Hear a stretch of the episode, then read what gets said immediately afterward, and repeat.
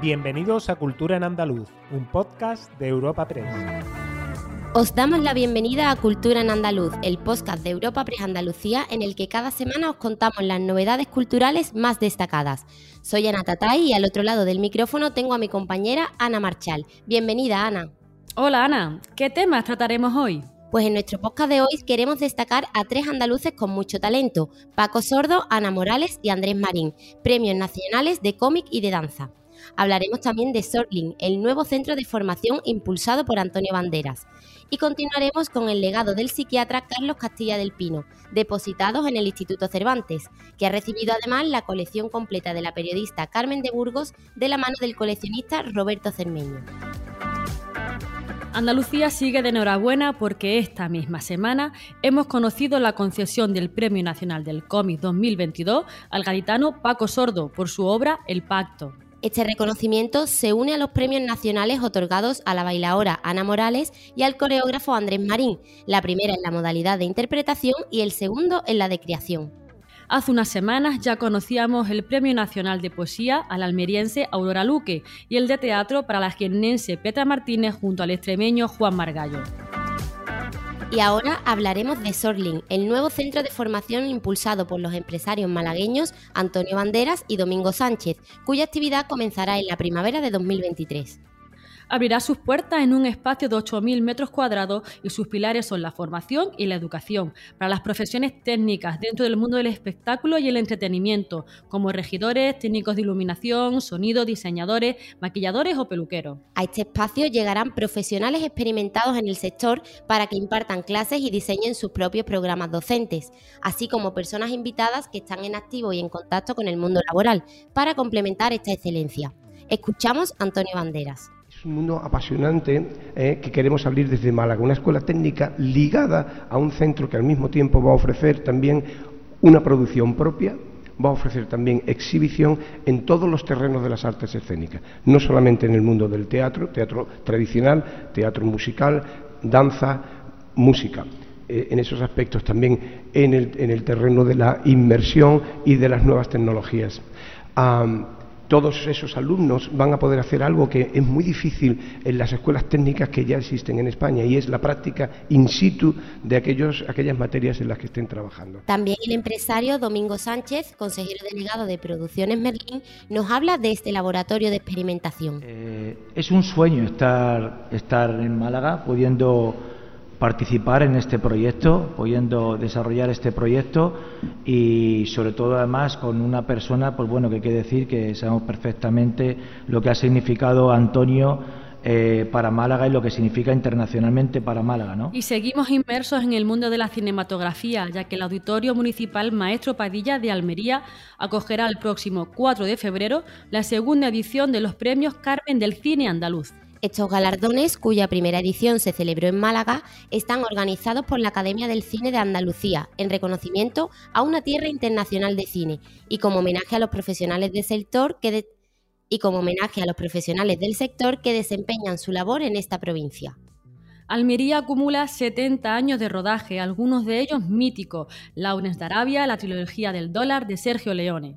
Esta misma semana se publicaban las bases del festival que para esta segunda edición contarán con un nuevo galardón, el premio Carmen a la película no andaluza. Los nominados en cada una de las categorías se darán a conocer entre la segunda y la tercera semana de diciembre.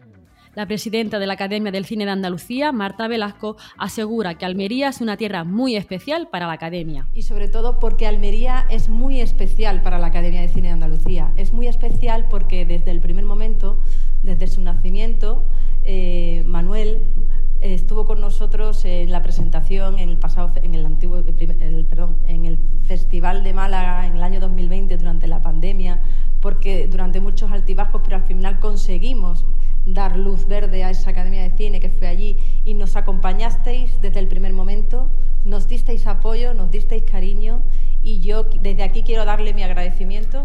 Escuchamos ahora al presidente de la Diputación de Almería, Javier Aureliano García.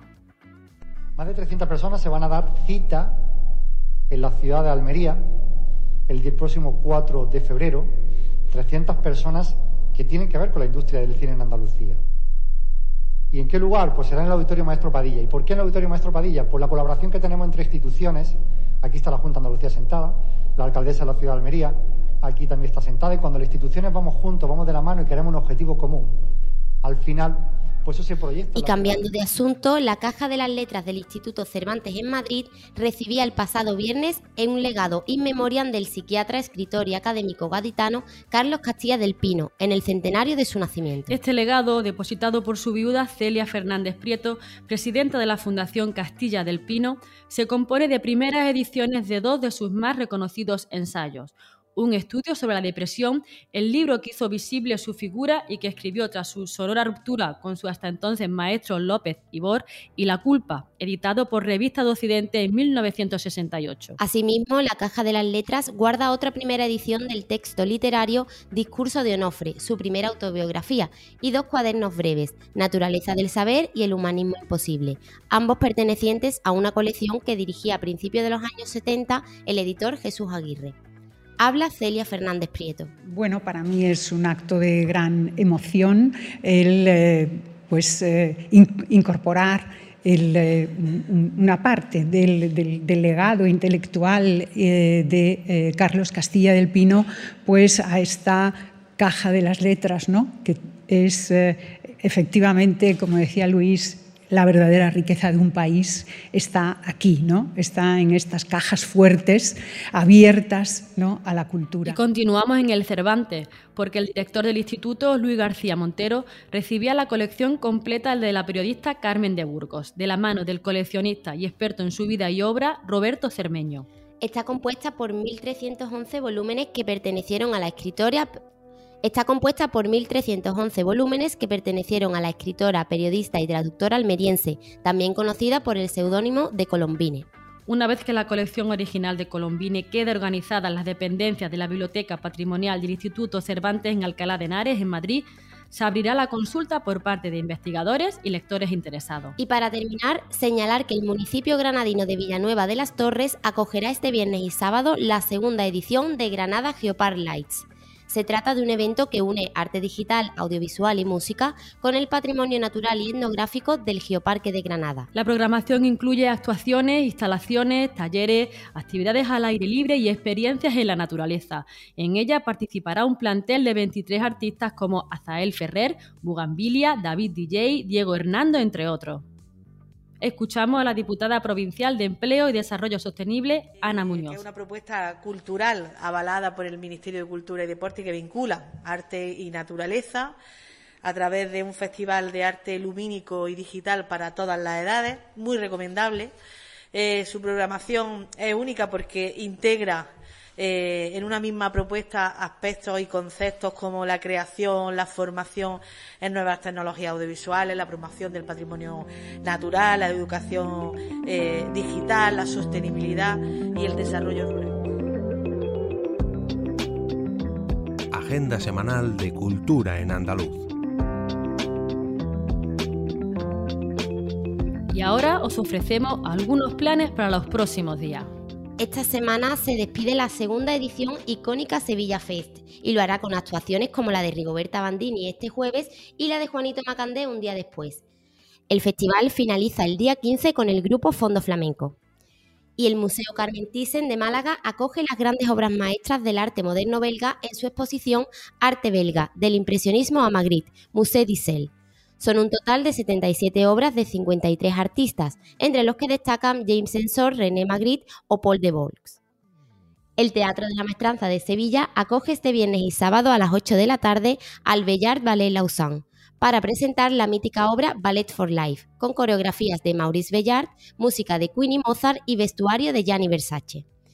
Y por último, el Museo Ibero de Jaén acoge hasta el 8 de enero el proyecto expositivo Die Fledermaus, se trata de una iniciativa de la Universidad de Jaén en la que se unen las obras de los artistas Santiago Idáñez y María de los Ángeles Díaz Barbados. ¿Y tú, Ana, qué otras recomendaciones puedes ofrecernos? El Teatro Central de Sevilla sube este sábado el telón de su nueva temporada con una fiesta de ocho horas ininterrumpida de músicas urbanas dentro de Irreductibles Nocturama. Serán un total de ocho grupos, entre ellos Dani Llamas, Leia Destruye, Bala, Ortodox, Bromo o Volante de la Puebla. En Sevilla, el periodista Fernando Jauregui presenta el día 18 su nuevo libro, La foto del Palaz, el socialismo, de Felipe a Pedro y viceversa. Será a las 7 de la tarde en la Fundación Valentín de Madariaga. Por último, la Casa de Iberoamérica de Cádiz acoge desde este viernes la obra de 14 artistas contemporáneos en la exposición Adiós, volverán, comisariada por Ángel Calvo Ulloa y Pedro Romero. Es una muestra de diálogos con artistas andaluces, gallegos y portugueses. Disfrutad. Os esperamos el próximo jueves en una nueva entrega de Cultura en Andaluz. Y nunca lo olvidéis, la cultura nos hace más libres. Despedimos esta entrega de Cultura en Andaluz invitando a todos nuestros oyentes a descubrir el resto de episodios de este podcast, así como todo el catálogo de programas de nuestra red a través de europapress.es barra podcast. Recuerda que además todos ellos están disponibles en las principales plataformas de podcasting.